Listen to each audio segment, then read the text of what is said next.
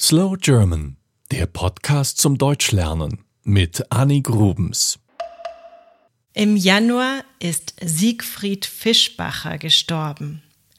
Letztes Jahr starb Roy Horn an Covid-19. Berühmt wurden sie nicht einzeln, sondern zusammen. Als das großartige Zaubererduo Siegfried und Roy. Ich möchte dir heute ihre Geschichte erzählen. Siegfried Fischbacher wurde hier in Bayern geboren.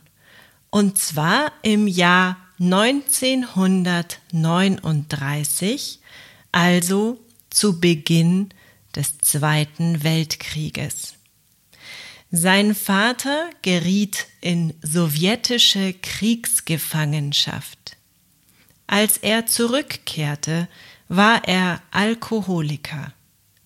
Als Siegfried acht Jahre alt war, begann er mit kleinen magischen Kunststücken und versuchte so die Aufmerksamkeit seines Vaters zu bekommen. Er wurde zum Weber und zog mit 17 Jahren nach Italien an den Gardasee. Dort arbeitete er als Kellner. Mit 20 Jahren heuerte er auf einem Passagierschiff namens Bremen an. Roy Horn hieß eigentlich Uwe Ludwig Horn. Er wurde 1944 in Niedersachsen geboren, war also fünf Jahre jünger als Siegfried. Mit 13 Jahren brach er die Schule ab und begann auf dem gleichen Schiff zu arbeiten, auf der Bremen. Dort lernten sich die beiden jungen Männer kennen. Eigentlich sollten sie beide auf dem Schiff als Kellner arbeiten, aber sie liebten Zaubertricks. Also unterhielten sie damit die Passagiere. Der Kapitän des Schiffes bekam das mit und ordnete an, dass die beiden Jungs gemeinsam als Zauberkünstler auftreten sollten. Roy hatte sein Haustier Chico an Bord geschmuggelt, einen Gepard. Der durfte nach einiger Zeit auch mit auftreten. Der Anfang ihrer Karriere. Vier Jahre später gingen Siegfried und Roy von Bord und traten in deutschen Theatern auf. Danach ging es auf Tournee durch Europa. In Monte Carlo traten sie vor Fürstin Grazia Patricia auf, besser bekannt als Grace Kelly. Das war ihr internationaler Durchbruch. Von da an ging es steil bergauf. Sie traten am Lido in Paris auf und in Las Vegas. Dort blieben sie, weil sie ein Engagement bekamen. Nach einigen Jahren waren sie die bestbezahlten Künstler in der Geschichte von Las Vegas.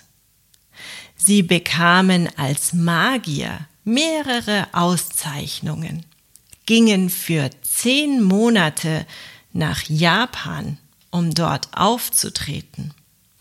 In ihren sieben Jahren im New Frontier in Las Vegas traten sie über 3500 Mal auf vor insgesamt mehr als drei Millionen Zuschauern.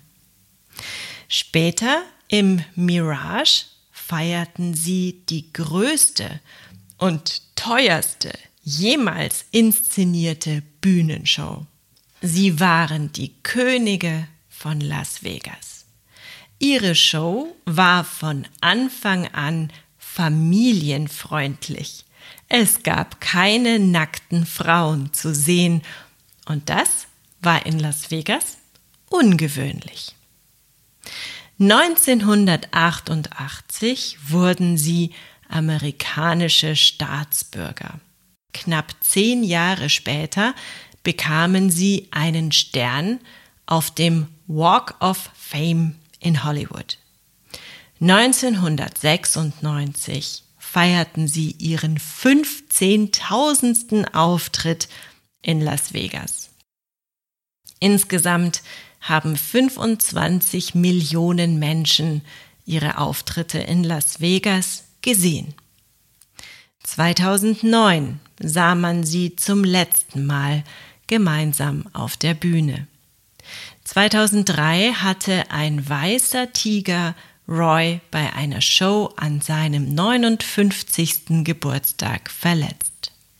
Der Zauberer wurde schwer verletzt und war danach teilweise gelähmt. Ein trauriges Ende der Karriere. Aber genau durch diese Tiere sind Siegfried und Roy berühmt geworden. Sie machten nicht nur Zaubertricks und riesige Illusionen, sondern sie arbeiteten mit Tieren, die durch ihre Seltenheit magisch wirkten. Sie züchteten weiße Königstiger.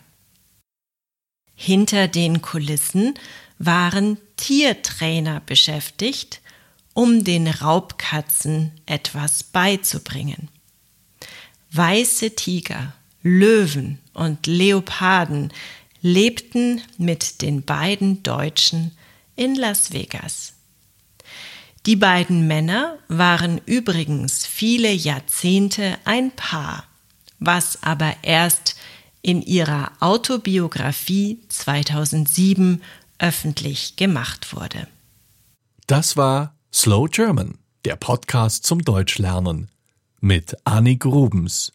Mehr gibt es auf www.slowgerman.com.